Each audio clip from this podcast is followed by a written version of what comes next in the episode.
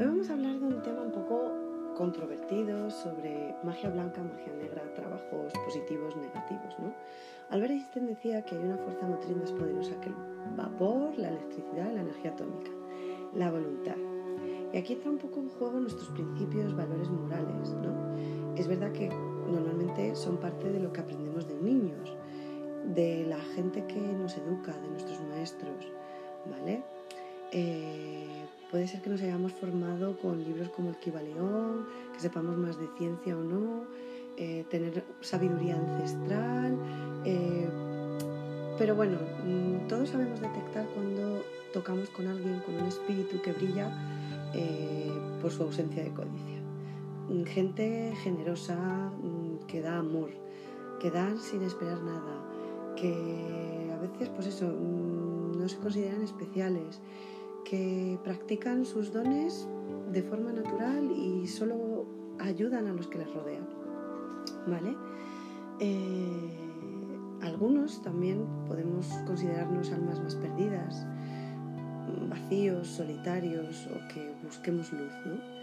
Eh, podemos realmente, de algún modo, yo creo que todos somos espíritus perdidos en un laberinto de sombras en el que a veces nos atrapamos, creemos que estamos sin salida, pero siempre llega algo que nos muestra el camino y normalmente es eso, ¿no? esa voluntad, esa actitud, la forma de ser de alguien que, que nos expresa pues, eso que se llama magia blanca, ¿no? donde, más bien donde está la luz. ¿no? Eh, y nos enseña a reconocer dónde está la oscuridad.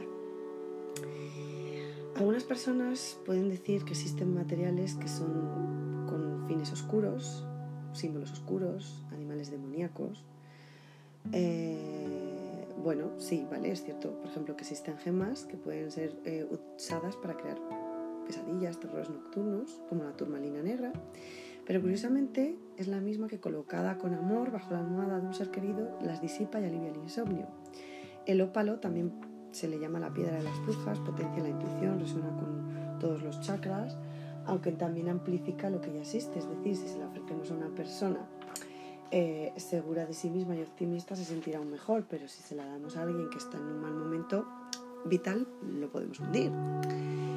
Lo mismo ocurre con plantas, que en exceso, en un lugar de sanar, causan enfermedad, eh, pero que también pueden ser utilizadas como medicina, ¿no?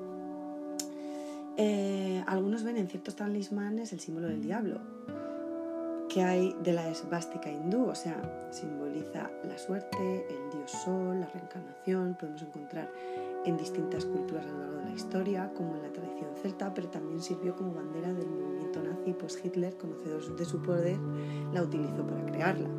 O sea, al final es como todo es neutro, no es ni bueno ni malo, sino el uso que hagas de ello, ¿no? Y también con qué fines y moralmente, qué tipo de trabajos atentan contra el libre albedrío y cuando es cierto que no podemos tomar la justicia por nuestra mano, pero hay también momentos de magia gris, magia en la que lo único que pides es que la energía negativa que te ha llegado le vuelvas a otra persona. Entonces, bueno, el bien y el mal lo hacemos nosotros, nosotros lo pensamos, lo dirigimos y lo ponemos en marcha.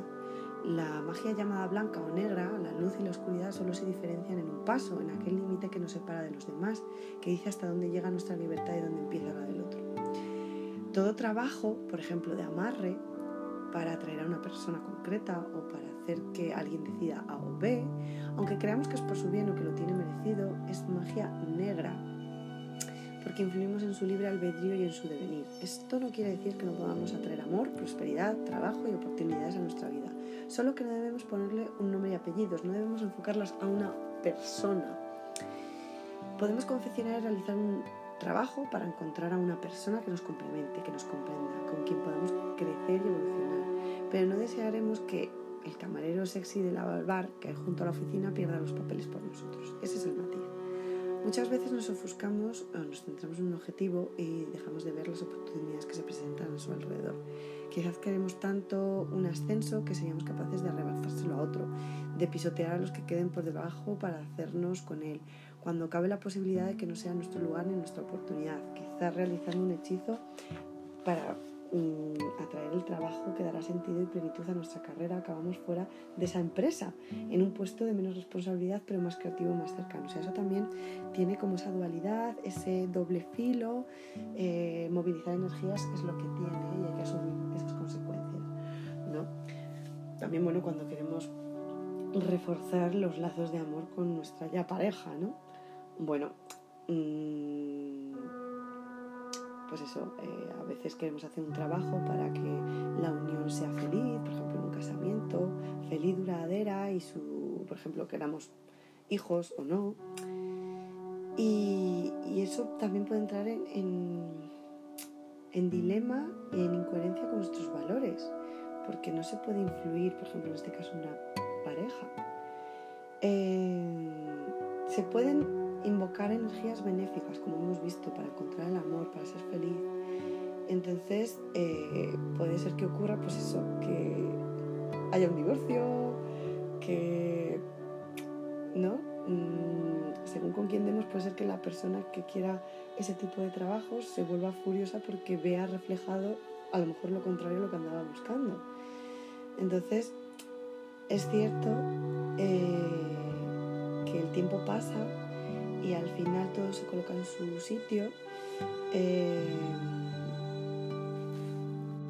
es cierto que a veces para un objetivo mayor hay pasos entre medias que no es lo que esperábamos o queríamos.